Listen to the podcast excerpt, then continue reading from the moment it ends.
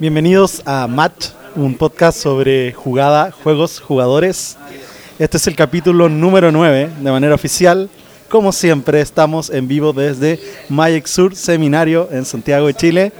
Les habla Alonso Astroza, alias el Doc, el peor jugador de Magic de la historia, hice 0-2 el sábado. Así que no voy a hablar nada hoy día porque no merezco hablar. Y me acompaña, como siempre, mi amigo Cristian Flores. Hola Alonso. Hola, está también Jorge y está eh, Dani está acompañándonos Angie. Eh, no, tampoco quiero hablar del fin de semana porque... Pero cobraste el fin de semana. Pero no, yo no fui a buscar sobrecitos. Bueno, pero, logro- pero te llevaste algo, güey. A ganarse el pasaje en avión. Bueno, y hoy día nos acompaña también Daniel, como siempre, de Big Boss, Hola. que tiene grandes novedades que comunicarnos hoy día. Y también vamos a hablar del discurso del rey, ¿o ¿no? Discurso del rey. Bueno, después lo pongo en, di- en- en contexto. Eh, me acompaña Jorge Pinto, Hola, ¿qué tal? juez que estuvo el sábado, fin de semana. Y como invitada especial hoy día nos acompaña Angie, La siempre sonriente Angie. Hola a todos. que hoy día el programa se lo dedicamos a ella porque, Daniel, explícanos, sin entrar en un momento tan emotivo. Hoy es el último día de trabajo de Angie aquí en Maízur con nosotros. Luego de dos increíbles años y muchas sonrisas, se va por una muy buena oportunidad que sabe que le va a dar mucho crecimiento, pero no quiere decir que no la vayamos a extrañar aquí donde estamos. Yo también los voy a estrellar mucho. Tienes que acercarte más. Bueno, así que ya iremos comentando un poco con, con eso al respecto de eso. Entonces hablemos del MSQ, Vale. ¿ya? que fue este fin de semana, fue el torneo al cual le dedicamos el capítulo anterior, un poco dando las predicciones de que podrían ocurrir. Y yo creo que le apuntamos algunas cosas y otras no. Eh, a lo que no le apuntamos es que nosotros pensamos que no iba a ir bien, pero eso no, no pasó. Oye, a mí me fue súper. Eh, A mí A también. mí me fue súper. Ah, bueno. Yo la pasé bien, llegaste a la Bueno, final. Bueno, a los que íbamos a jugar no nos fue bien. Bueno, excepto Cristian que parece que sacó la cara, pero no sé hasta qué, a, a qué nivel. Por supuesto, Marquito jugó su Gideon y le fue mal. Yo Pero se jugué- mantuvo en la pelea. Marco estuvo en la mesa 1 hasta la ronda 4, creo que fue 5. Sí, Marco iba 4-0 y se- de ahí se mandó un 4-3 drop. Y, y después abrió dos manos con 5 drop 3 y drop. Exactamente. Ok. Bueno, a mí me fue horrible, hice 0-2, fue súper malo. Ya mucho tiempo sin jugar en papel, así que me perdí. Se te olvidaron todos los triggers. Me perdí tres triggers en Game 1.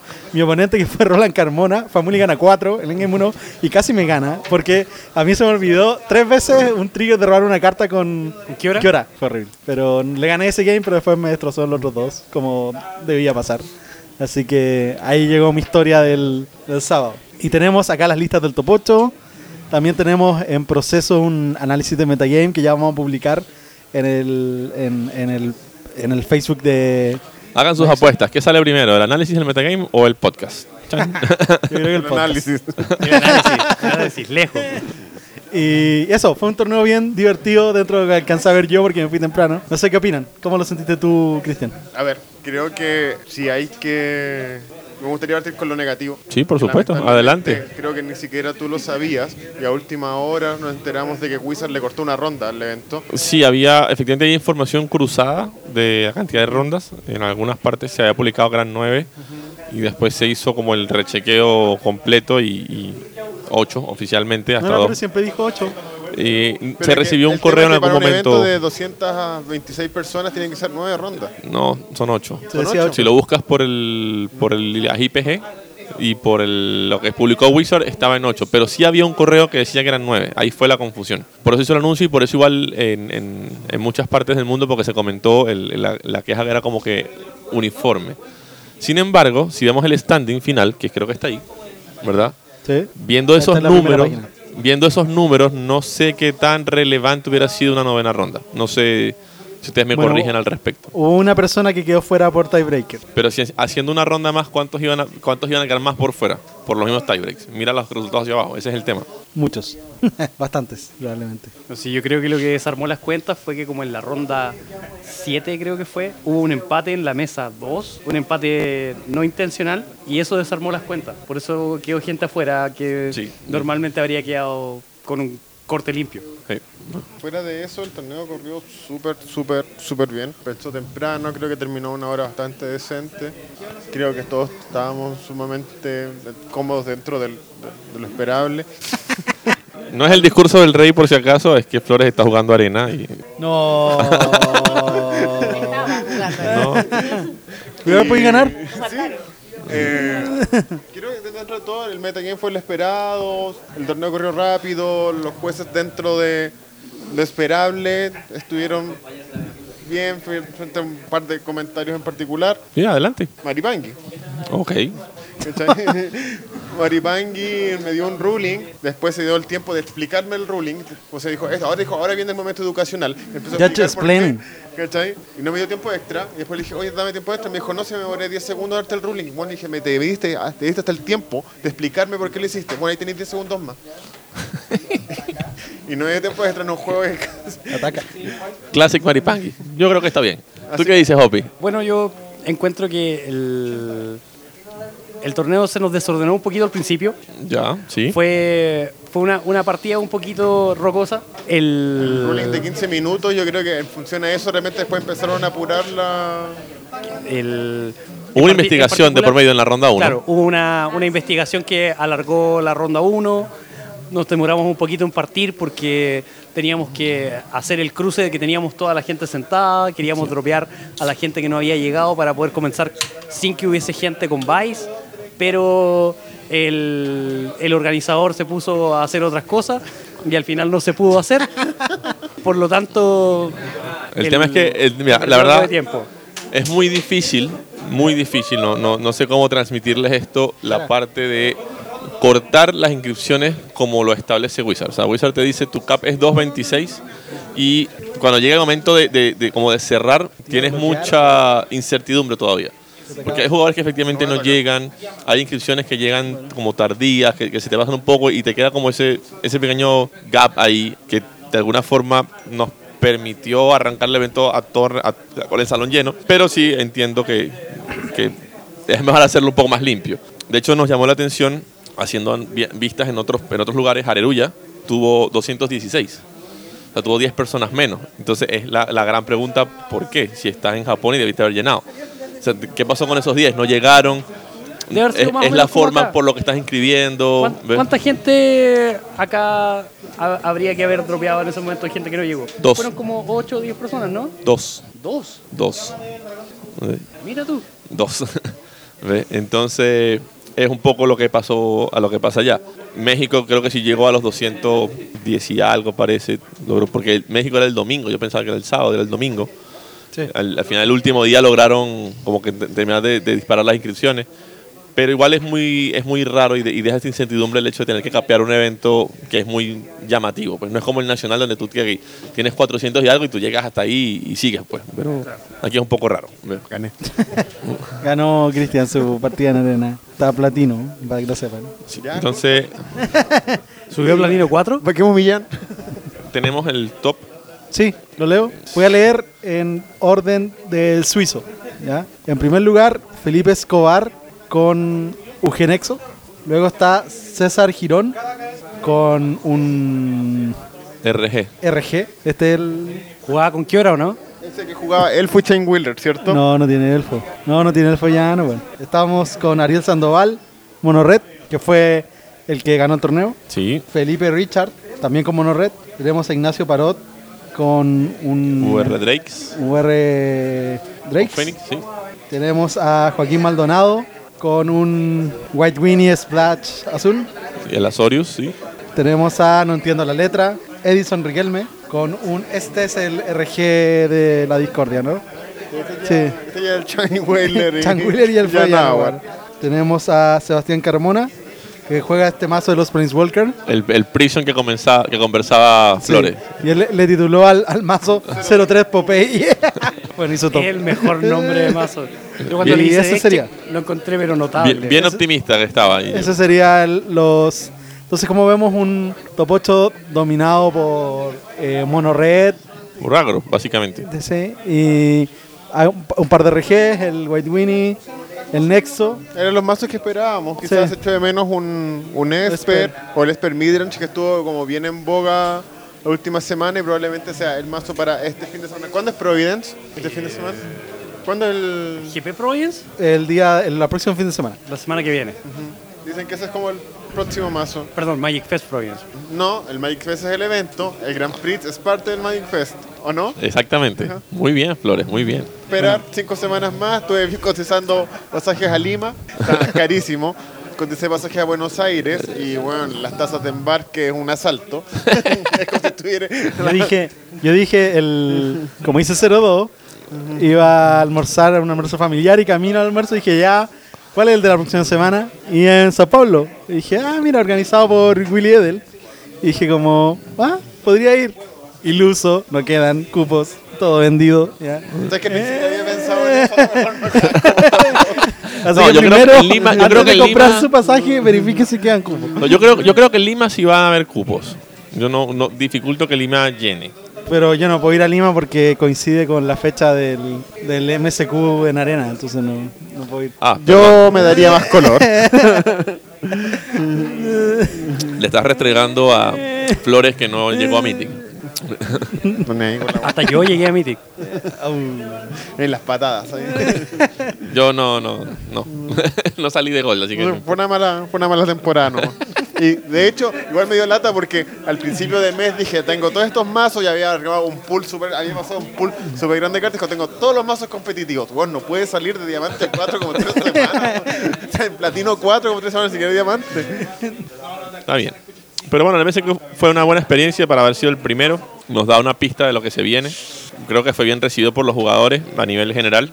Ya se preparan para la siguiente sesión, que es en cinco semanas más. Y de ahí esperar las noticias de cuándo. ¿Cinco semanas más? Sí. O sea, según, Eh, según el cálculo. más- semana del 15, ¿no? Sí. ¿Pero qué edición? No, el, el segundo de Chile. Ah, el segundo. ya, Yo pensé que otra edición de Magic. No, estamos hablando del, del del MSQ. qualifier organizado por Oasis. Bueno, entonces ahí será momento de la revancha para todos los que no fue mal. No, A mí me da porque de verdad me sentía súper preparado, tenía una lista que había testeado un montón y todo. Y bueno, el- las suizas perdí un mirror que mientras yo tenía Chen Wheeler y Montaña en, en mesa, Aprovechamos, tenía aprovechamos. Frenzy y Chandra. Córtala, Entonces ahí córtala, era como Cristian. difícil de salir. Ya. Y el otro fue contra Julián Prado, que tenía un mazo que hubiera pasó bien bajo el radar, que era un Kefnet Control, que la innovación, entre comillas, era que jugaba Teromander y jugaba cuatro Enter de God's Eternal Main. Entonces era como bastante difícil para Monored, porque jugué Monored cuatro Glory finalmente. Bringer. ¿Ah? Cuatro Glory Bringer. Cuatro Glory Bringer, Dimir. Entonces era como bast- bastante difícil salir de, de ese de ese hoyo. Así que no, no, o sea, en teoría debería sentirme como, conforme, hola, yo, ¿cómo estás? Bueno, ya que, ya que abriste la ventana, Pero creo que era bastante difícil como ganar ese mazo en particular. Debería sentirme bastante conforme con el, el desempeño del mazo en general, pero de verdad esperaba más el fin de semana. Eso, en lo personal. De hecho, me sentí como súper desilusionado al final por, por cómo me fue. Sí, igual, ¿cómo se llama? Yo creo que tenéis que tener en consideración cómo funcionan todos los torneos de Magic. De repente andáis prendido. Por ejemplo, la persona que ganó, el tipo robaba, pero de Como los forma, dioses. pero increíble, ¿Ya revisaron las puntas de los protectores? por supuesto. O, el, o el chico que jugó Janowar y Chen Wheeler. Para hacer eso tienes que despertarte con suerte. De hecho, esa lista la habíamos comentado la semana pasada porque era una lista que había hecho top 8 en el, cha- en el, en el Premier de Mall. Y bueno, Janowar y Chen Wheeler, o sea, tenéis que salir con fe en la mañana para... Pero es que así, así aseguráis jugar tu Chain Wheeler turno 5. Pero no, bien, bien por los chicos que hicieron top y nada, nos encontraremos pro- probablemente en un mes más y sigo pensando en que eh, Iset era una buena opción, pero creo que considerando el resultado y el tiempo que le he dedicado voy a seguir en Monored. ¿Y tú, Doc? Voy a jugar. ¿Vaya a jugar el siguiente torneo? Claro, mi siguiente torneo es el MSQ en arena, entonces Hay Una vez más. Pero la Para- suerte para es que en arena es- no se te olvidan los triggers. para el cual estoy preparándome un montón jugando draft de World of Spark. Para que no se te Está olvide muy cómo divertido. funciona qué hora. Está muy muy divertido, así que eh, no, no estoy testeando nada para ese torneo, no sé qué voy a jugar. Supongo que Mono Red. y, ey, Hay una particularidad con este torneo y que yo creo que castigó a muchos jugadores en particular salir del training o del grind del PPTQ semana tras semana. que muchos jugadores no sabían jugar bien sus mazos. ¿cachai? Que probablemente ya muy poco tiempo de testeo, pero yo me podía fijar cuando, cuando el momento que hacían Cyber, en el momento que desarrollaban sus partidos, así como les, les faltan horas de mazo.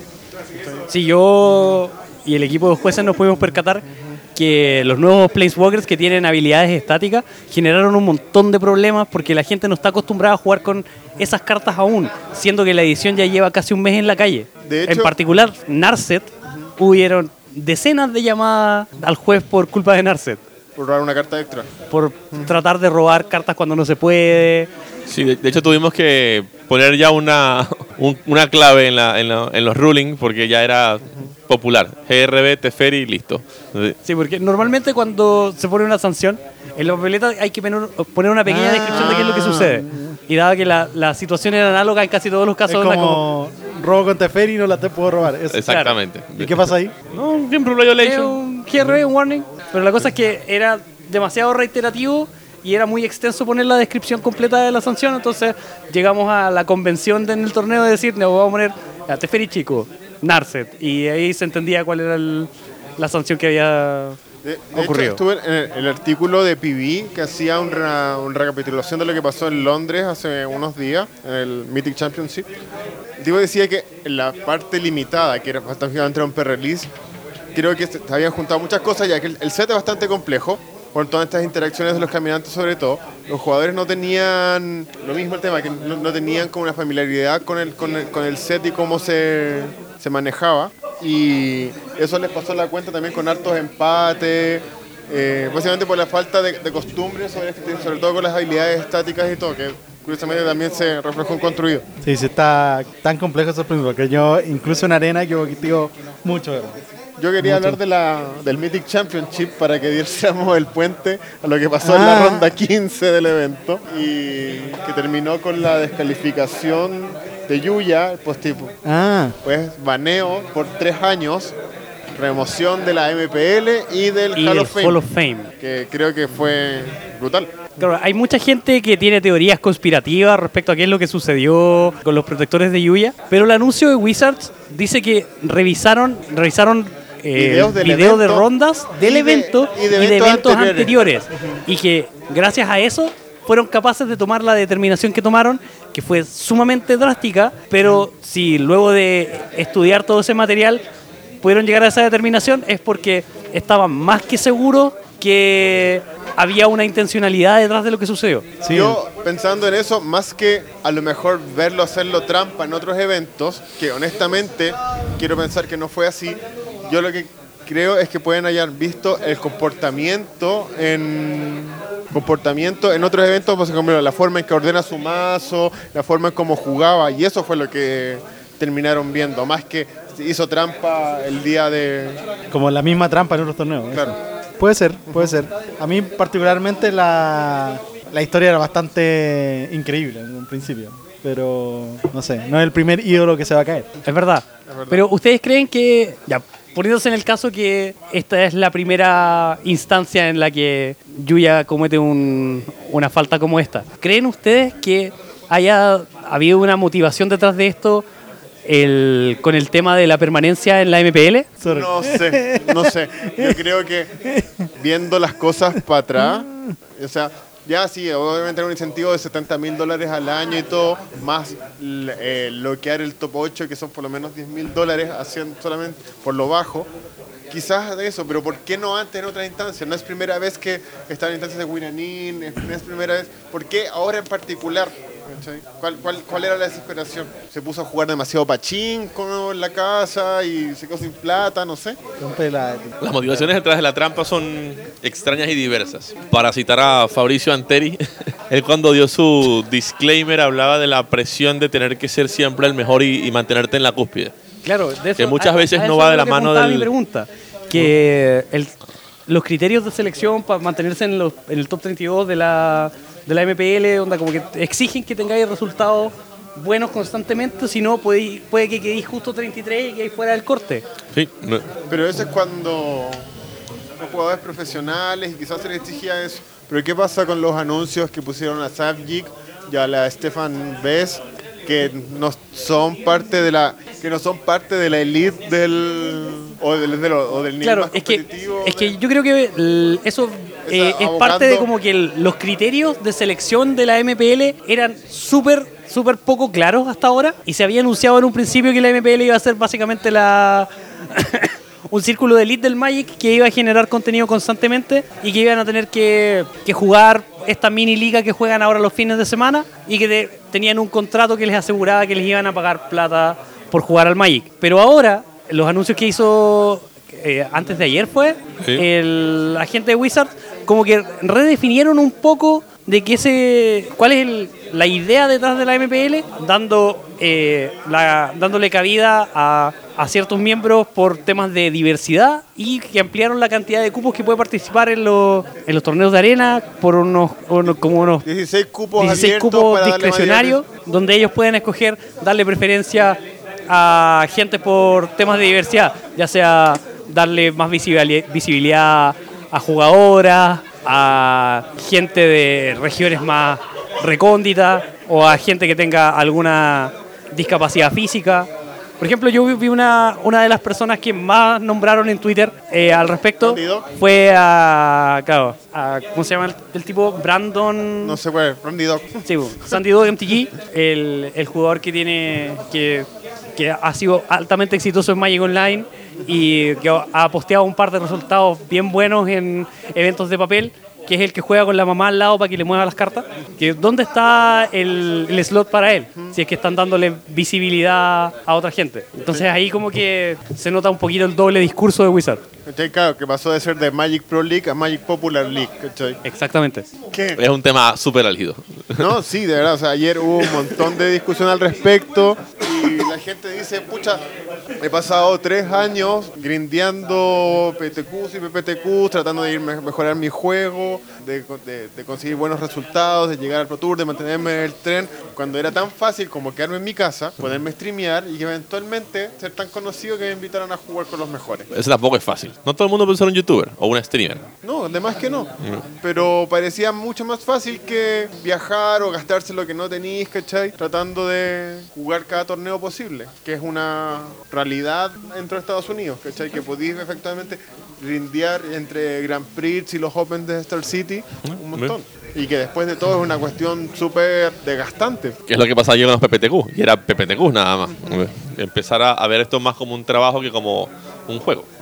Claro, y pensar en los PPTQ era solamente una vez a la semana, quizás dos a la semana, y él tenía que andar en micro una hora. Exacto. El, el grind de GPS y torneos de Star City Games es que tienes que andar en avión o muchas horas en auto para trasladarte de ciudad a ciudad cada semana. Entonces, imagínate, si jugar PPTQ toda la semana era desgastante, el grind de torneo tipo Open o tipo Grand Prix en Estados Unidos debe ser, pero para matarse. Pero son oportunidades mucho más importantes que las que tenemos acá. Igual ese es el reclamo que cierta gente está diciendo, que, ok, muchos jugadores dicen, pero es que yo me he esforzado tanto para esto, he sacrificado tanto tiempo, y amo tanto el juego, etcétera. Y estos cupos, como hablando en específico de estos cupos que van a asignar como a dedo, digamos, eh, son para gente que quizás por distintas razones no tuvo esas oportunidades. O sea, no hay que dejar de vista de que a mí siempre me, me acuerdo de ese tweet que le dejó una vez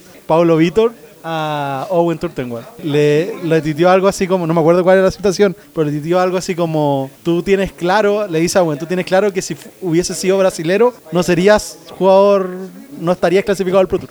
Porque el, en el fondo, el camino que tenía que hacer el jugador brasilero para llegar al Pro Tour era mucho más difícil que el camino que un, un jugador de Norteamérica tenía que hacer. Entonces, un poco hablando de,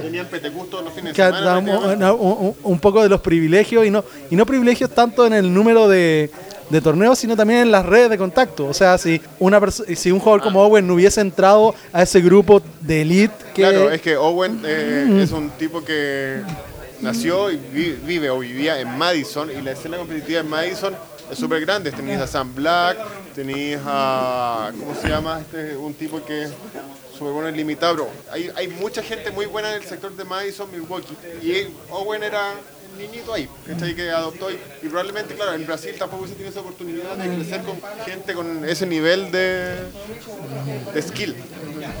Claro, entonces, claro, no son elegidos a mano estos jugadores, pero igual hay un cierto proceso de selección social en el resto de los jugadores que sí tienen la oportunidad de optar a esto a, clasificar a un Pro Tour, o, bueno, un Mythic Championship como En volar, si me hago Brony, ¿me invitan? Puede ser. Si no me invitan, puedo reclamar que me están discriminando. No creo que vaya por ahí la cosa. Yo creo que tenéis más oportunidades de decir que te, que, ¿cómo se llama? que te den un slot porque acá ya no tenéis GP donde jugar, donde con suerte tienes dos clasificatorios al año. 8. Dos, ¿Por qué 8? porque son dos por temporada. ya. Esperemos. Tenemos información privilegiada, Daniel. Entremos a la sección de información privilegiada. Música de información privilegiada. Chan, El otro día chan, estaba pensando chan. cuál podía ser la música de información privilegiada y se me ocurrió. ¿Misión imposible? No, un tema del negro Piñera. po. Ese sería información, un tema de información privilegiada. Así que si tienes uno, pones detrás de esto algún tema del negro Piñera, no me acuerdo de ninguno, pero, Pero llena. Eso. Hablemos del anuncio de. ¿Cuándo fue? El del. que El- el anuncio de confirmaron Magic Sur como tienda WPN Premium. Felicitaciones, Gracias. Daniel. Flores, haz la pregunta Pero que querías hacer. explícanos qué significa. ¿Cuáles son los beneficios como jugador que yo obtengo con, con- viniendo a participar en una tienda? Yo, yo sé uno, WPN yo Premium? sé uno. Que le van a llegar muchos más sobrecitos de esos Complete Worker en japonés. Efectivamente, hay, hay varias cosas. El estatus premium es algo que los jugadores obviamente no, preguntan siempre o sea, cuál es el beneficio para los jugadores. Que bien que la tienda sea premium, Es que pero, afecta esta boca. pero ok. Y bueno, la idea es que las tiendas premium, por un lado, tienen la prioridad cuando es la asignación o postulación de los MSQ, lo cual de alguna forma, bueno, nunca doy nada por sentado con Wizard, pero nos deja un poco más tranquilos de aquí en las temporadas en adelante, de que al menos vamos a tener uno de los MSQ. De los seis que son por. Son dos, exacto, son de los seis por región, al menos vamos a tener uno. Si son dos en Chile o se mantienen dos en Chile, seguiremos teniendo uno. O sea, es muy difícil que le entreguen dos a la misma organización, a no ser de que los demás echen un, hagan algo muy malo. Y espero que no sea así. Está efectivamente el mayor cantidad de producto promocional y productos especiales exclusivos promocionales también para estas tiendas. Hay eventos también exclusivos para las tiendas premium. No sabemos todavía los detalles de esos eventos, pero vienen con asignaciones especiales. Y eh, last but not least, era las pruebas de productos. Últimamente han salido pruebas de productos en Nueva Zelanda, en Miami, o sea, en, en puntos así muy particulares. Está el, el último caso visible fue el tema de los so- códigos de arena para los FNM, que se hizo solamente en Estados Unidos y Canadá, como una prueba piloto. Y ahora lo que quieren es que las tiendas premium sean las que hagan estas pruebas. Bien sea con productos específicos, como fue el año pasado también con los Team Deck, los que salieron de Dominaria, que salieron solamente para Walmart. Ahora esas pruebas las van a hacer las tiendas premium. Entonces, resulta interesante que al menos una tienda o dos en Latinoamérica puedan tener acceso a productos que de otra manera no vamos a tener acceso. pues. Eso es un beneficio que se, tra- se transmite a, la- a los jugadores al final. Tú fuiste unas tiendas que testeó Brawl en secreto. Sí, Un formato que lamentablemente no pegó mucho, que debería ser un, un staple de arena, considerando que arena es solamente estándar. Sí, es, es curioso que Arena no tenga abierto Brawl como alternativa. Pero Sin embargo, que- y tú como tienda, ¿qué beneficios tenés como del VN? O sea, me imagino que gracias a todos los beneficios que hay por los jugadores, tú vas a recibir más asistencia. Pero tienes otro, otro tipo de cosas fuera de acceder, tener prioridad en, en elegir eventos. O- O sea, de- ser designado como evento, como, como Teo. tú dices yo como tienda. Sí. O sea, yo como tienda lo que más gano es... Bueno, ahorita me dan, me dan un kit de bienvenida, que es bien bonito, creo, que es un letrero luminoso de Magic. ¿En serio? sí, un marco reutilizable para los cuadros, que ya, bueno, después de haber Saludos Marco en la casa. invertido tanto en, Saludos Marco, en que cuadros y en marquetería, no sé qué tanto.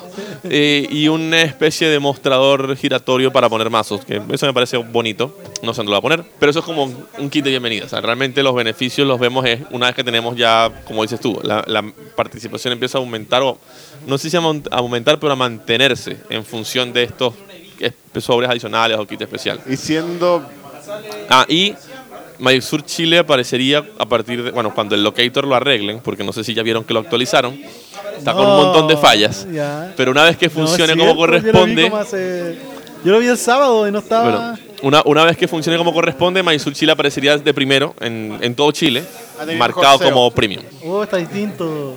Ah, bueno, y ponemos el logo de WPN Premium en nuestros eventos. Eso lo aprendimos de Face to Face y de Rubia. Genial, suena muy bien.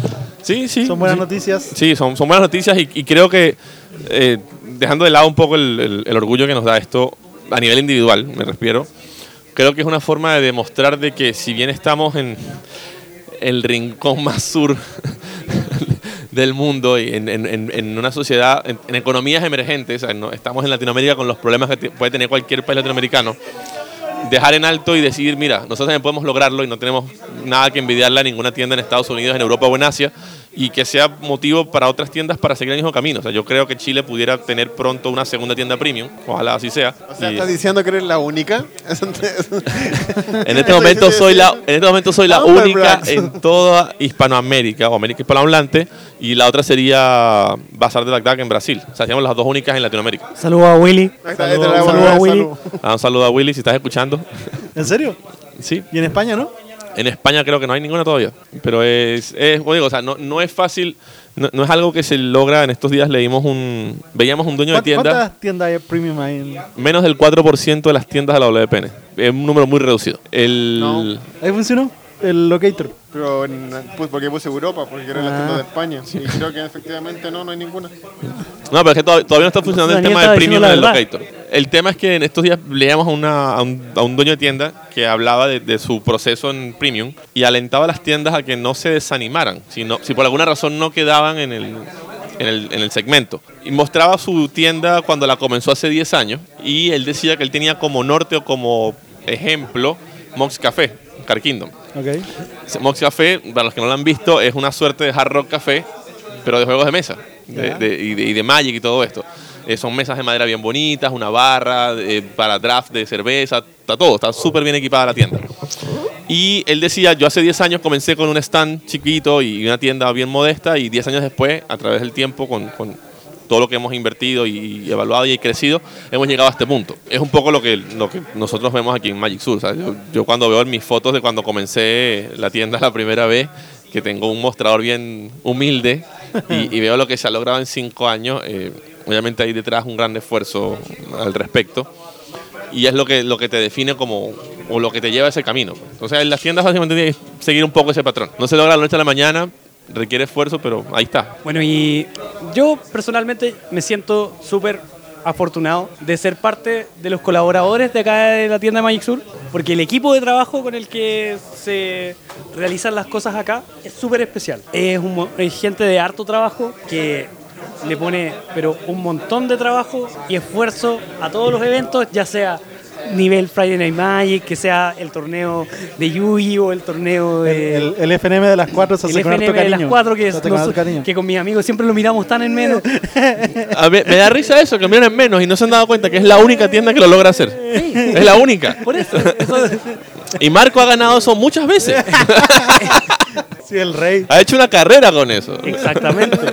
Bueno, tam- también es eso que el el- el premium, si bien, lo, si bien lo otorga Wizard, que es el fabricante de Magic y de Dungeons and Dragons, es algo que de alguna forma se permea sobre todas las comunidades. Porque el trato que tú das o la, o la tienda lo- no la preparas solamente para, para Wizard, la preparas para todas las personas que de una u otra forma hacen vida allí. Yu-Gi-Oh!, Pokémon, Heroclix, D&D, o sea, eh, Claro. juegos nuevos, juegos de tablero. toda todo. una comunidad que se favorece, otras Exacto. comunidades que se favorecen del, del crecimiento que se da con el quizá el juego estandarte que es el Magic. Sí. Que- No, muy bien, súper. ¿Ah? Y respecto a los eventos de Magic Sur, tenemos que hablar que este sábado Este sábado es la MCS. cuarta edición del Modern Community Series, efectivamente. Este es el primero que no entrega pasajes a Sao Paulo porque es en noviembre el próximo Grand Prix, así que ¿Y no hay qué va a nada que entregar? Sobres de War of the Spark. Lo particular de este evento es que no cuenta con el London Mulligan y puede que los resultados sean muy diferentes a los que pasaron en el, en el Mythic Championship hace un par de semanas. Es raro que... No, además está World of Spark, que no y fue legal. Spark también. Y claro. parece que hay hartas cartas que impactan en. Sí. en- no- no sí, sé hay, si jugadores que estaban un poco eh, aprensivos porque sentían de que con World of the Spark estaba lanzándose todo al- a los Planeswalkers, todo. Y tenían miedo de que de alguna forma se fuera hacia Modern también, que los mazos estuvieran muy focalizados en los Planeswalkers. Pero hay, hay cartas que son útiles por último. ¿ves? Sí, o sea, Karn con, con Letu. Mira, ahí llegó el Glitter con pata.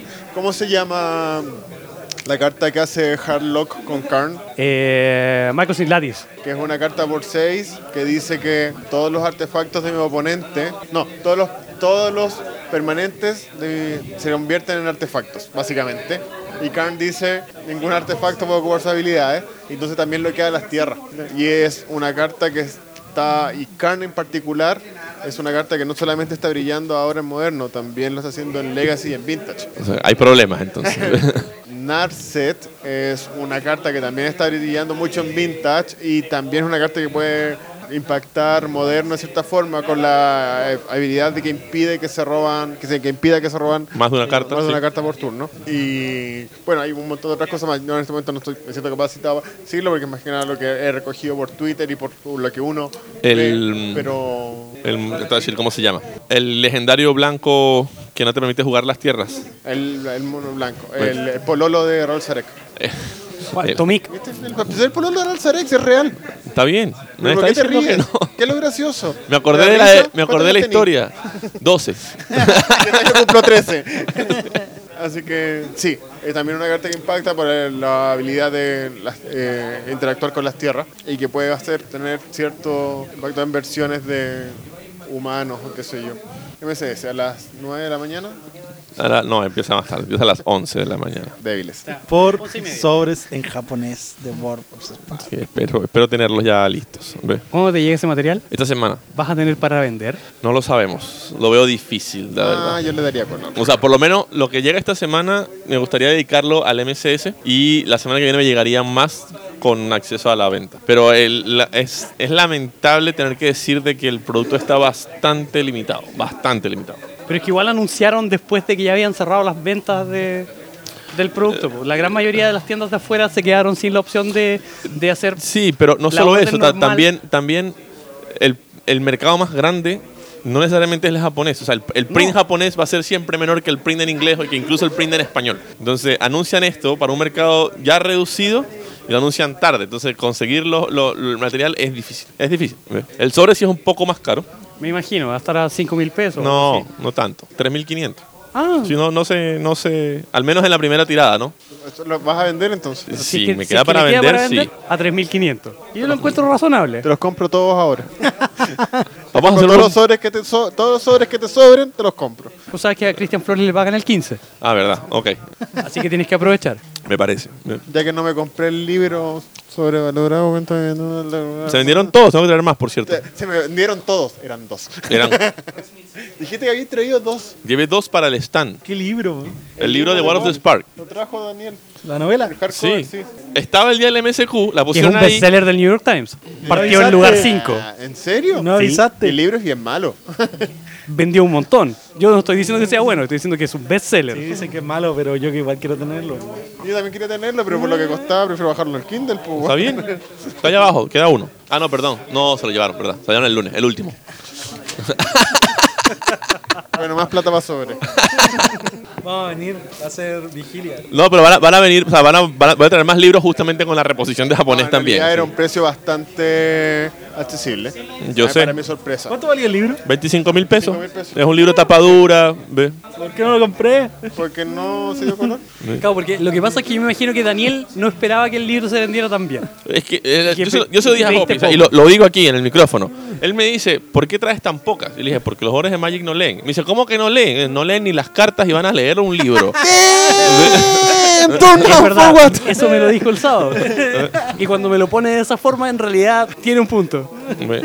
O sea, no, no es por menospreciar a los muchachos, pero muchas de sus llamadas son literalmente para que nosotros leamos las cartas por ustedes. Y no, El libro, precio normal del libro es 27 dólares, así que creo que es una muy buena conversión. Y tiene como 2,3 estrellas en Amazon. pero se ha vendido.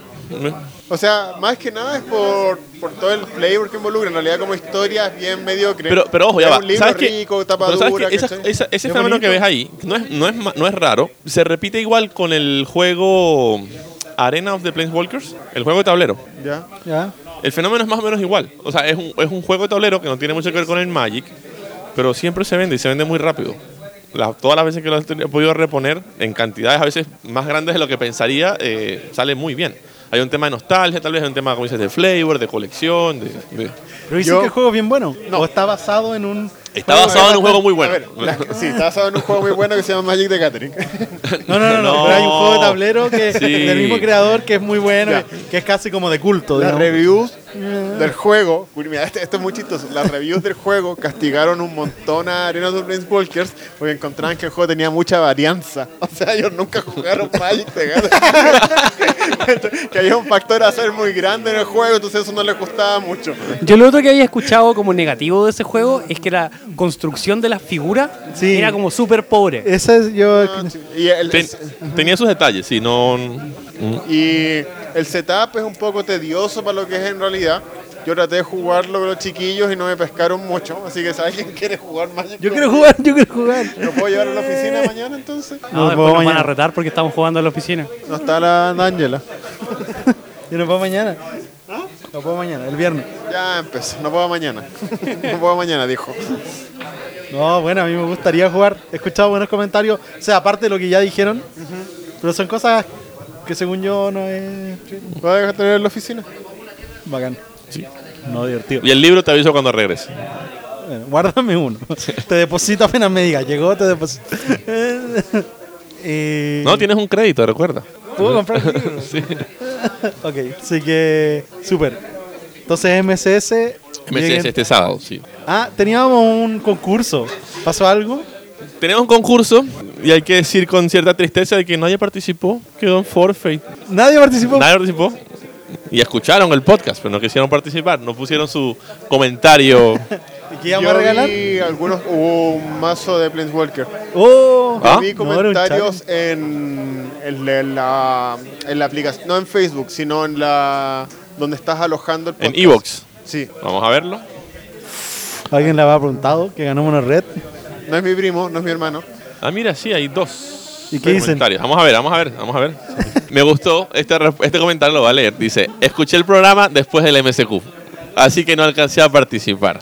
Pero soy un jugador nuevo, menos de un año, y participé en torneo. Muchos años que no jugaba algo tan masivo y fue muy buena experiencia. Jueces y organización, saludos. The Spark es buenísima, es buena respuesta a Red Kid in Phoenix, por ejemplo. Ah, Ese es el comentario de verdad Gustavo el Lutz. podcast, Ya. ya. ¿Y el dejo. otro comentario? No, esos son, son los dos de él. Seguramente me da la impresión de que estaba comentando mientras iba ¿Y escuchando. quién es? ¿No dice nombre? Gustavo Lultz. Así que un saludo, Gustavo. Ah, no, no, vamos a ser ganador. ¿Ah? Dale Hagámoslo ganador. Lo hacemos ganador. Sí. Bueno, Gustavo, te, te, acabo- te decimos por aquí que como comentaste, el mazo es tuyo. Así que coméntanos de vuelta para ver cuál es el que quieres. Y Bueno, pues que sea incentivo para que comenten, para tener feedback, para que nos digan de qué cosas podemos conversar. Yo les gustaría que habláramos. eh, de repente nos extendemos un montón, somos súper desordenados, somos súper dispersos. Pero nos divertimos. Porque nos gusta, sí, porque lo pasamos bien. Voy a hacer tu- una. una te voy a confidenciar algo. Alonso me dijo, puta, ¿queréis ir a grabar hoy? Porque sabéis que tuve un día de mierda y de verdad me gustaría distraerme.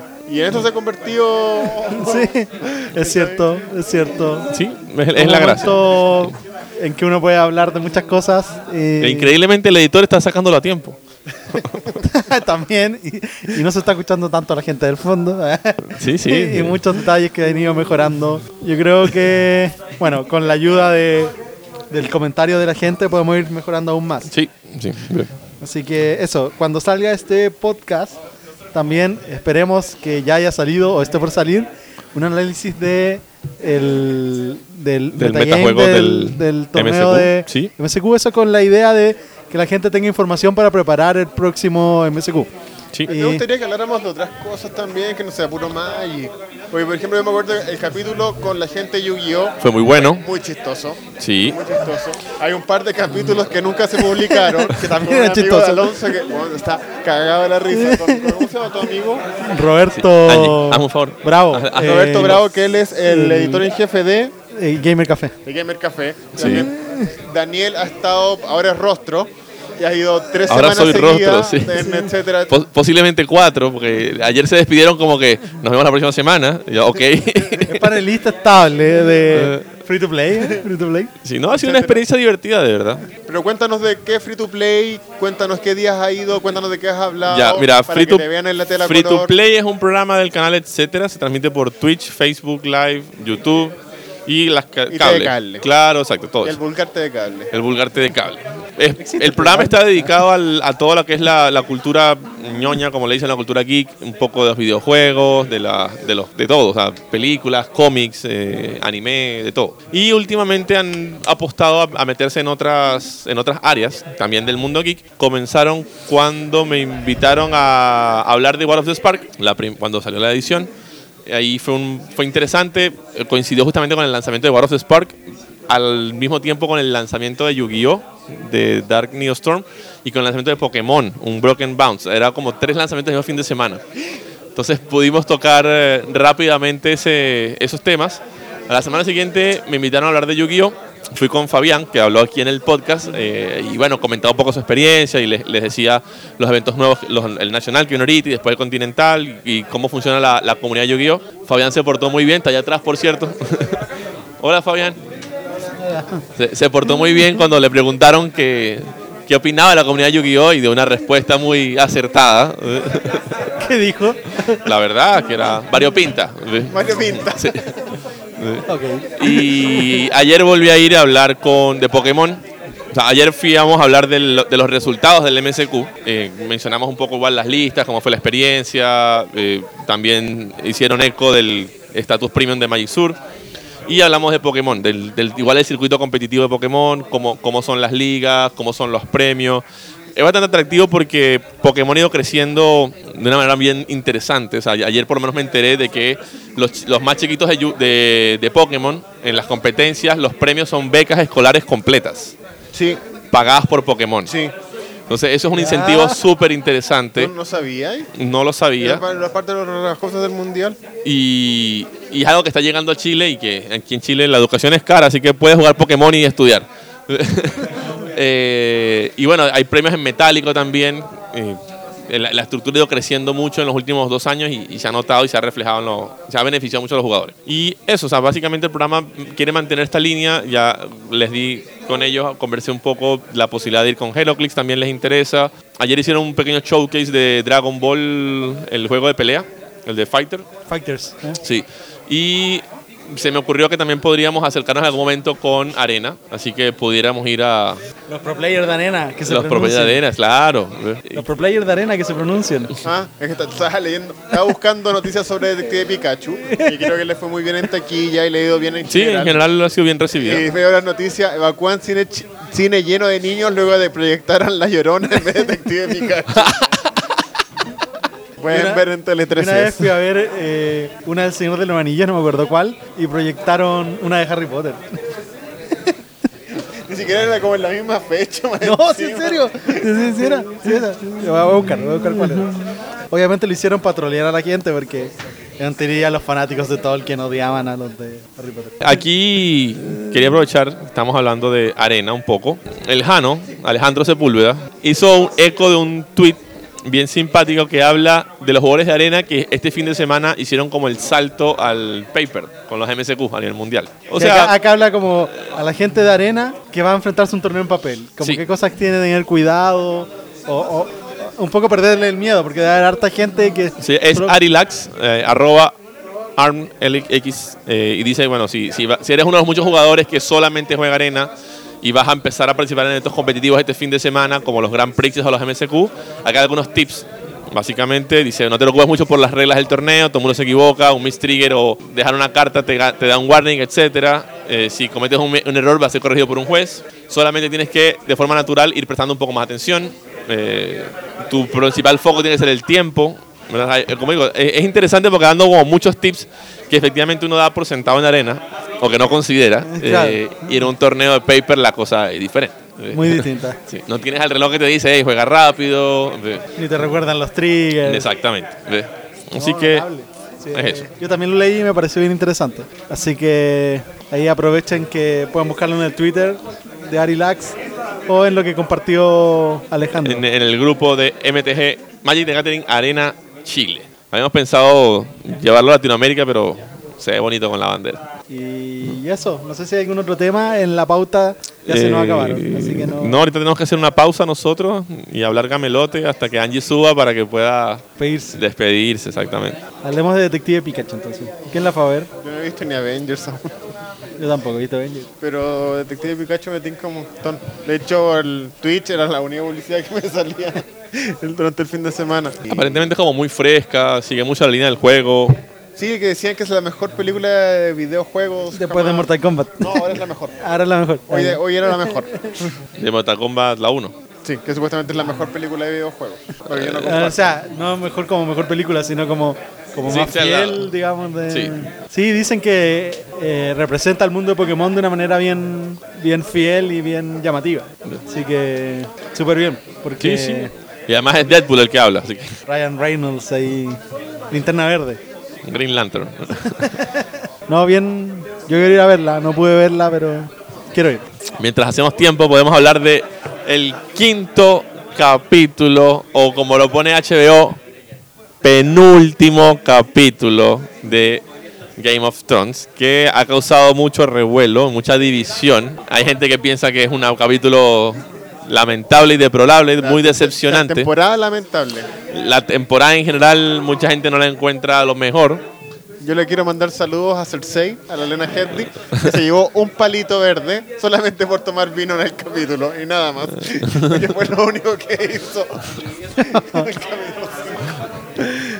Bien por ella. Yo tengo posiciones encontradas, claramente. Estoy sea- esperando que el gordo termine de sacar los libros y deje de comer. La temporada claramente es- es- es- está súper condensada, está súper apurada y qué sé yo. Hay algunas eh, Hoy día yo- incongruencias. Y hoy día bien salió, no, no le hice clic para ver si era real, pero salió en las redes sociales como gente firma petición para que rehagan Es la verdad. temporada, la última, la 8. Sí, completa. con guionitas de verdad. Es verdad, es una petición real. Pero está bien, o sea, pero véanlo así. Está muy molesta. así Están como- trabajando en preaviso. Están todos trabajando en preaviso. También hay muchas cosas que. Esto es un poco nerd, tal vez, creo, ¿no? Eh, no, a mí, ver, yo no o sea, el, el tema es que la historia están cerrando, dejando por fuera cosas que son muy relevantes. O sea, en, en la historia original, en el libro, hay otro Targaryen vivo. Y, es la, y Varys, de hecho, es el que lo conoce y los presenta. Con la firme intención de que Daenerys y este tipo sean pareja y monten a los dragones. Y tener, y tener a los tres jinetes que debes tener. Que eso es lo que se supone que tiene que suceder. Cada, jinete, cada dragón tiene que tener un jinete. Por ende, no te quitan a uno en, el norte y no te quitan a uno en el mar como un tonto. Y, y tienes un montón de personajes que no están cumpliendo ningún valor porque quitaste a un personaje central o que tiene un valor importante en la, en la trama. Entonces, ¿cómo lo haces en televisión? Nada, mata gente. Ya, quemas aquí, quemas allá, cortas la historia, pones a Daenerys medio loca y cierras. O sea, al final es eso. O sea, cerrar, yo creo que al final ya HBO sacó lo que quería sacar de esto. Si nos ponemos a hablar, ya, ya sacó todo el merchandising que podía O tener. sea, el rumor era de que la temporada es de seis capítulos y no ocho, y es solamente seis y no siete en una temporada extra, básicamente porque recontratar a los protagonistas o a los actores por una temporada más ya les salía carísimo porque la plusvalía se les fue a la mierda. Sí. Lo que costaba, lo que costaba hace 10 años a lo de ahora, ¿cachai? Ahora Kit Harrington, estrella, la... ¿Cómo se llama? Sophie la, Turner, Sophie Turner. una, una- Soñá. Eh, la, ¿Cómo se llama la rubia? ¿Quién es rubia? Lina Ah, Harley. Emilia Clarke. Emily Clark. Ah, Emilia Clarke, sí. También, eh, todo lo- le ha ido súper bien. El tema de la Lena es súper particular porque ella fue una de las personas que le dijo que no a Weinstein. Y, y Weinstein la vetó y la arrebató de todo. ¿cachai? Y fueron la gente de HBO y de estos directores fue y dijo, traigámosla a ella. ¿cachai? Pero parece que ella es una excelente actriz. En los Sí, papeles que he visto, Claro. increíble. Pero hizo eh, Terminator, me parece. The Chronicles of, of Sarah Connor. Sí, y después de eso. Tremenda serie, tremenda serie. Y hizo George Dredd, y que se llama Mama. 300 y qué sé yo. Pero Hizo después 300, de eso. eh, The Purge, la original. ¿cachai? Pero después de esas películas, Weinstein como que le tiró los cortes, la mina le dijo, no, ¿qué te pasa? Listo, cagaste. Y la mina desapareció, nunca más la llamaron para nada. ¿Cachai? Y mira cómo está ahora. O sea, gracias al push de, y, al, y al- y al apoyo de, de- de otras personas. Sí, efectivamente, el, el- el tema, bueno, ya este fin de semana se acaba todo. El próximo capítulo hablaremos de la decepción, ¿o no? ¿O no? Eh, También está el tema de que la gente asume, sigue pensando que la vaina tiene un final feliz y se ha- han sido insistentes en el hecho de que no hay un final feliz. O sea, esto va, va a seguir corriendo sangre. Como la gente que esperaba. Consulta. ¿Va a haber concurso esta semana? Porque Anunciamos- creo, anunciamos- creo que el concurso debería ser probablemente ligado a cómo va a terminar Game of Thrones. ¿Quién queda con el trono? Dale, pues, ok. El concurso de la semana, increíble, increíble, muy bien. El concurso de la semana, gracias, Hopi. Sí, lo anunciamos ahorita entonces, definitivo. Doc, usted es el. Sí, sí, démosle. Ok. El concurso de la semana, nadie. Puede ser ¿por qué vamos a entregar esta vez? ¿Otro más? No sé, pues depende de ti.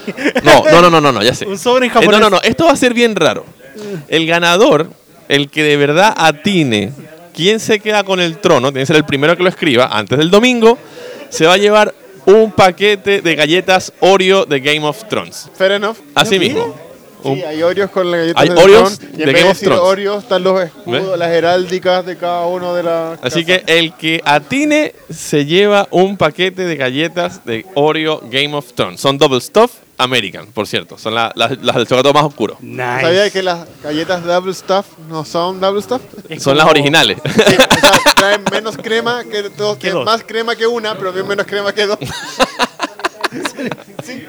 Como dato curioso, debo decir que hace dos semanas en mi junta dominical de Game of Thrones, la eh, dueña de casa nos hizo una cheesecake con base de Oreo y obviamente tuvo que retirar una a una todas las, cremitas de las galletas y al yo llegar a la casa y ver la mesa servida con aceitunas y todo, en el medio de todo eso, un haz de luz cayó sobre una taza que estaba llena de pura cremita de Oreo. No sé cómo no me morí viendo el capítulo y comiendo galletas, pero bueno, no galletas, cremitas. Así que Nosotros éramos fanáticos de una torta de Oreo Yo nunca he sido fanático de esa torta, en un local de comida china. que también no, poco era muy bueno. Así como dato freak que nadie le importa, yo fui diseñador de... de mitos y leyendas, de la primera era. No, desde Guerrero... No, la edición que después de Guerrero Jaguar, que creo que era Bestiario, Ya. Por casi 2005, 2006, 2007, por cuatro años. Mira tú, tenemos un diseñador de juegos aquí, no, los- no le hemos sacado provecho. Y lamentablemente, bueno, a estas alturas yo creo que Mitos y Leyendas tenía un desarrollo bastante similar a lo que es Yu-Gi-Oh! Que, la Ok. diferen- que es todo lo contrario a lo que es Magic. Ya. Magic en el tiempo se ha ido de alguna manera automoderando y uno podría decir que cada edición es más débil que la otra en ciertos rasgos generales. En Yu-Gi-Oh! y en Magic no era así. Cada edición tenía que outclasear la otra, cada edición tenía que ser mejor que la otra, entonces rápidamente las cartas iban perdiendo poder una tras otra. Ya. Entonces era bien particular y, y complicado eso, porque tampoco podías romper el juego. Claro, lo que dices tú es, tiene- es verdad. O sea, en Magic tú, cuando ves las cartas de antaño, dices como que, oh, tres cartonazos. Por ejemplo, ahora estábamos contentos porque salió una carta que por 3 daba menos 5, menos 5, y vos medio cartón, po. Y Exilia. Y, y Exilia, ¿cachai? Pero puta, uno era con Dumble y uno miraba, huevo, Dumble y terror, porque ¿cachai? ahora que, puta, sí, ¿cachai? El mismo efecto de los rayos, ¿cachai? Pasa. Sí, pero también em, recuerdo, esto va a ser un momento un poco nostálgico, recuerdo una conversación con Emerson, eh, que hablábamos justamente de eso y él se puso a armar masitos viejos, el, el slide y cosas incluso más viejos, los Atok, y se puso a jugar y dice, sí, es verdad, o sea, tú, se disfrutaba mucho, pero el Magic también era más lento. Eran tremendas cartas y tú las recuerdas como que sí, eran súper cartas, pero si las llevas al contexto actual, puede que tampoco sean tampoco tan buenas cartas. O sea, sí ha habido una, un incremento de poder de alguna forma en el Magic, porque hay un tema también de velocidad, que creo que es lo que, lo que a veces trata de controlar Magic, es el, el turn 4 kill, eh, que es lo que tratan de evitar, para que el juego, para que haya interacción, no sea mana muere, mana muere, mana muere. Es que, a ver, hay, en Magic lo que hay hoy es un power creep lo que es calidad de criaturas, pero los removals, los hechizos en general, son mucho más débiles, lo que hace que trate de que el juego se trate más de, de- de eso, de que haya interacción, de que los combates y qué sé yo, que básicamente es lo que muchos se quejan, que es básicamente mid-range de Gathering, ¿cachai? Que, es, es eso lo que se está convirtiendo ahora en Magic, ¿cachai? Que se está eliminando un poco lo que es el cachipún que había en un momento, que había un mazo agro bien definido, un mazo control bien definido, un mazo combo, ¿cachai? Ahora es, es bien difícil una vez que el meta se establece de que eso termine. Ahora, pues, afortunadamente, ahora no es el caso, ¿cachai? Tenemos un mazo combo, Sí, pero, pero por ejemplo, las mejores cartas de los mazos control son permanentes. Entonces, ese es un cambio que quizás es radical con respecto al Magic de, de antes. Los caminantes, ¿cachai? Teférica dominada forma... Todos son permanentes. Entonces, Sí, antes los mazos combo eran magia, porque realmente nunca veías nada, ¿verdad? De hecho, ahora una bases del mazo combo es eh, Reclamation, el encantamiento la- y Tamillo. y también la tierra, ¿cómo se llama? Escanta. Eh, Search for Ascanta y Ascanta. De Sunken Rings. Una de las cosas buenas también de estar en el podcast es que me estoy aprendiendo el nombre de las cartas de Magic. Las estudias más. No, es que históricamente, cuando registro un mazo, lo que busco es una lista parecida o para el mazo, tengo que poner el nombre de las cartas porque de verdad no me acuerdo. ¿no? Yo tampoco. Esta es la nota triste del podcast de hoy. Angie nos va a dejar su despedida por aquí. ¿Ya? Sí, claro. Pero ven acá, ven acá. Necesito un micrófono. Como sabe la muchacha. Ya, eso queda para después. Eh, bueno, nada, ya. eh, Hola, soy Angie. Hola, soy Angie. Para los que no me conocen, este, han sido dos fabulosos años. Años. años. puedes repetir? Lo vamos a editar. No, Gracias. Ya, voy a repetir. Eh, bueno, han sido dos fabulosos años aquí en Magic Sur. Aprendí un montón. Para mí fue una escuela haber pasado por aquí. Eh, tú me vas a quitar todos los... eh. ok. Bueno, ¿Qué, qué fue lo que... Te voy a hacer una mi- mini entrevista. Ya. ¿Qué fue lo que más te impactó en tus dos años trabajando en Magic Sur? ¿Qué, qué escena tú puedes recordar que viste en esta tienda que te parece que no, algo esa que pregunta es nunca... muy difícil. la de Yu-Gi-Oh! La de Yu-Gi-Oh! de Es muy difícil porque, mira, eh, ningún día era igual a cualquier otro. O sea, todos los días eran diferentes y te podías conseguir con cualquier cantidad de cosas que te podrían sorprender. es un público muy variado en todos los aspectos. Este, Variopinto. para decirlo bonito. Va- variopintos. este, pero increíble. ¿Cuál fue de... Me imagino que debe pasar mucha gente random preguntando cosas random. ¿Cuál fue la pregunta más ridícula que te hicieron en atendiendo la tienda? ¿Te acuerdas de alguna? Yo me acuerdo es de que- una, pero no sé si Angie estaba aquí. ¿Tú estabas aquí? ¿Cuál sería? Es que llegan preguntando incluso si, si, si venden cigarros, no sé, una cosa No, no, así. la- la- la- creo que la, la vez más Y rara sacan fotocopia. que estaba aquí Ah, sí, que sacan copia. fue cuando una chica se acerca al mostrador y nos pide la carta. A lo que nosotros decimos, ok, ¿qué carta quieres? De Magic, de Yugi, de Pokémon. No, no, la carta, la de comida. Aquí no venden sushi. Sí, es cierto, es cierto. Y eso ya. Explotamos, Sí, sí. explotamos, ahí explotamos. ¿Que te explotaron ahí frente a la chica? Sí, pero es que fue. ¿Cómo? O sea, ¿cómo llegas a esa conclusión? No, y gente que llegaba y se, sentí, se sentaba y quería que los atendiéramos como si sí, literalmente esto fuera un restaurante. Si me trae dos cafés y tal, una cosa. Pero bueno. Este, no, bueno, pero dentro de los recuerdos así maravillosos que tengo, debo decir que el Nacional, el último Nacional, eh, fue para recordar eternamente. Tiene cosas buenas y tiene cosas malas. Debo decir, no cosas malas de Magic Sur. Pero fue el evento como más grande en el que participé y fue grandioso. El año pasado, Yo, yo me disfrutaba todos los eventos, yo no sé si ustedes lo podían notar, pero yo a mí me encantaba estar en todos los eventos. Los disfraces. En los, sí, todos los eventos grandes sobre todo. ¿Cómo te sentiste en el MSQ, tu último gran evento? Bien, fue más nostálgico en realidad, no, fui, no estuve tan activa como en otros eventos, pero, ¿sabes? Estaba así como grabando en mi memoria cada cosa que pasaba, los chicos jugando, todo. Así que bueno, aprovechando que estás aquí públicamente, para todos nuestros escuchas, renuncio. no, quiero darte las gracias. A mí. Sí, a ti, ¿Por qué? Porque aprendí mucho, Daniel me enseñó muchas cosas. Eh, yo les cuento un poco, yo en Venezuela nunca trabajé. Eh, me vine aquí a Chile, bueno, como todos los venezolanos, a buscar nuevas oportunidades y era la primera vez que trabajaba. O sea, tuve otros trabajos mini, pero aquí aprendí muchas cosas. Así muchas como de, cosas. de- diario. Y... Sí, eh, este, de atención al público, de gerenciar una tienda, de vender, de todo, de todo, de, de otras muchas cosas también, de la vida también, muchas canas Daniel me regaló. Y, y estoy muy, muy, muy agradecida por eso.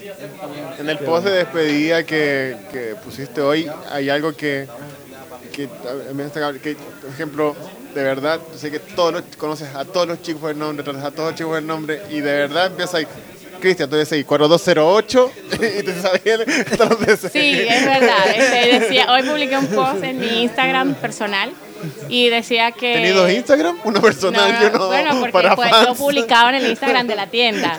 Ya, a eso me refiero.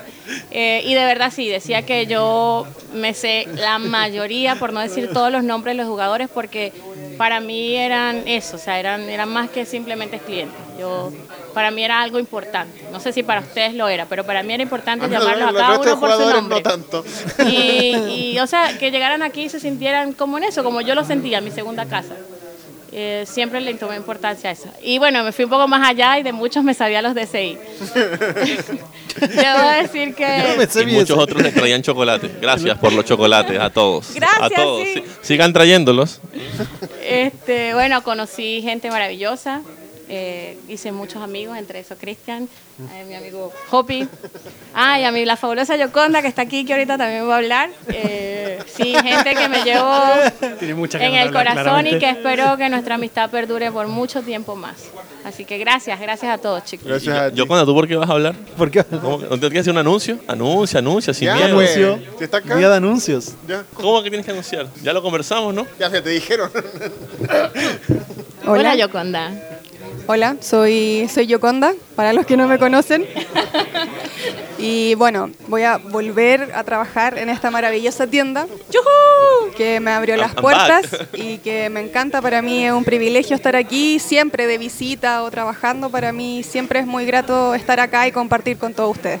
Sí, Realmente, porque muy de hecho agradecida. cuando nos, nos dejaste, nos dejaste, nos acompa- acompañaste también en varios eventos y en videos y tenemos no, no activamente, pero sí regularmente en actividades de la tienda.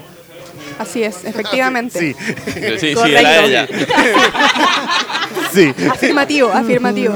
Sí, en verdad estuve presente de, de una u otra forma y pero es que en realidad uno lleva la tienda como en las venas. ¿Cachayo, no? Como En la uno lo tiene ahí. No, súper bien. ¿Alguna otra La pregunta? pasión se siente. ¿Sí o no, Daniel? Es como Sí. cambio de Se mando, transmite. ¿no? Te pasan la banda presidencial. La corona. Ah, también la corona, claro. Ah, No, y en realidad eh, que se vaya Angie igual es una pérdida bastante potente, o sea, mm, ella es como la mami, ¿cachayo, no? Entonces como mm, es fuerte igual, pero sé que, que, mm, que le vienen cosas mucho mejores y, Eso y todo, y todo en, en pro de, de su bienestar, pues de ella y de su familia, así que todos la, todos la apoyamos en su decisión. Siento que esto como que sea un semillero, que, que se van para. Angie, ¿estás llorando? ¿Puedes llorar más cerca del micrófono, por favor? la, la gente te está escuchando llorar. Ven, acércate. Dilo bonito. ya. Eso, esa es la nota agridulce del cierre de hoy. Así que eso. Eh, Doc, ¿tú haces el resumen? Sí. No, muchas gracias por todos los que participaron hoy día. Angie, que te vaya muy bien en el futuro, Gracias. en todo lo que te propongas. Y esto fue Match, capítulo No, 9. pero ya vale. vale. Hay que hacer el resumen. Ya hablamos del MSQ, Ah. ya hablamos de WPN Premium, ya hablamos de la, el quinto capítulo de Game of Thrones, ya hablamos de Detective Pikachu. la sal- de Pikachu, la salida de Angie, el regreso de Yoconda. Y recuerden, chicos, tenemos concurso. Dejen en sus comentarios quién se queda con el trono. Y el que lo acierte, el primer comentario que lo acierte, se lleva un paquete de galletas Oreo de Game of Thrones. Eso. Eso, gran concurso esta semana. Esperemos tengamos más participantes que la semana anterior. y eso, esto fue Match, capítulo 9. It's game! Adiós. Chau, chau, chau, chau.